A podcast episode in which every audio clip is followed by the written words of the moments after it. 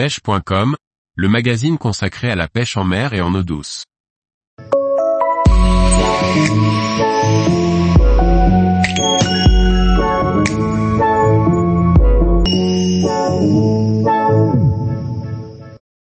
Pêche en kayak, les équipements pour s'habiller en saison froide.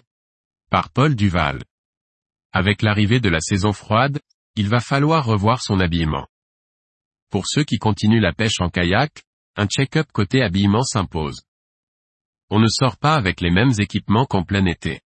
Pour étayer cet article, je vais prendre pour exemple mon habillement qui évolue en fonction de la température extérieure et de la température de l'eau. Les différents fabricants proposent ce genre d'équipement spécifique. Suivant les marques, vous en trouverez à tous les prix, de l'abordable chez les grandes enseignes par exemple, au plus cher pour les marques américaines. L'habillement va s'adapter aux conditions, le but étant d'être le plus confortable possible dans ses mouvements et de ne pas mourir de chaud dans ses vêtements. Quelques principes sont à prendre en compte systématiquement, comme par exemple Garder ses extrémités au sec. Porter des vêtements adaptés à la pratique et à ses gestes spécifiques. Mettre des barrières thermiques et étanches entre la peau et l'extérieur tout en laissant la peau respirer. Les extrémités à protéger sont l'évidence, surtout au niveau des pieds.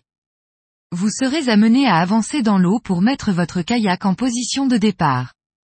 Si vos pieds sont trempés dès le départ par une eau à 10 degrés vous aurez envie de sortir de l'eau au bout de 20 minutes. Dans un premier temps, on va porter une paire de chaussettes techniques, les différentes matières employées pour leur confection vont les rendre chaudes, confortables, étanches et respirantes. Prenez une demi-taille de plus que votre pointure, cela permettra de rajouter une paire de chaussettes en coton dessous pour les mois plus froids. C'est la première barrière thermique et étanche et c'est ce principe qu'il va falloir garder pour le reste de l'équipement. Les pieds sont à demi protégés, on continue de s'habiller. Pour le torse, un t-shirt technique avec un tissu qui laisse échapper l'humidité de la peau. Pour les plus frileux, les vêtements de peau type thermolactyle seront les plus adaptés. Après cette première couche, on va passer à une couche thermique plus ou moins épaisse, barrière thermique, à adapter aux températures extérieures. Cette couche, c'est une combinaison néoprène type long john, au dessin adapté à la pratique. Elle est sans manches, elle laisse les aisselles dégagées et évite ainsi les échauffements sous les bras lorsque vous pagayez.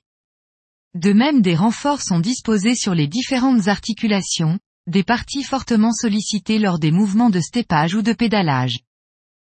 Ce n'est pas le cas si l'on emploie une combinaison type chasse sous-marine qui va vous engoncer pendant la session et donc, vous brider dans vos mouvements.